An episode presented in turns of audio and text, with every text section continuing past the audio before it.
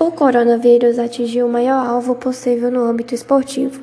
Os Jogos Olímpicos de Tóquio, que deveriam começar em 24 de julho, serão adiados por um ano, até 2021. Assim anunciou o ministro japonês encarregado dos Jogos, Seiko Hashimoto, numa entrevista coletiva depois que o primeiro-ministro Shizo Abe manteve uma conversa telefônica com o presidente do Comitê Olímpico Internacional, COI, Thomas Bach, para chegar a este acordo. Essa adiação dos Jogos Olímpicos impactou a organização do evento e também a preparação dos atletas.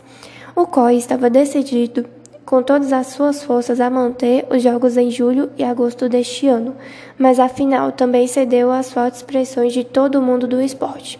Austrália e Canadá, por exemplo, haviam anunciado que não mandariam seus atletas se os Jogos ocorressem no próximo verão japonês, enquanto os Estados Unidos também haviam aderido ao apelo para que o evento fosse deixado para o ano que vem. Esse adiamento apresenta o golpe mais grave para a economia japonesa este ano. O Japão investiu o que equivale a quase 200 bilhões de reais nos jogos, mas o custo de um cancelamento total chegaria, segundo especialistas, a quase 370 bilhões.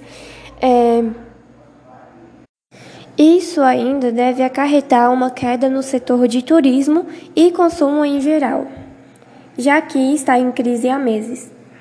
Houveram também Olimpíadas que deixaram de ocorrer em 1916, 1940 e 1944 por causa das guerras mundiais. Já em 2020 é devido ao coronavírus.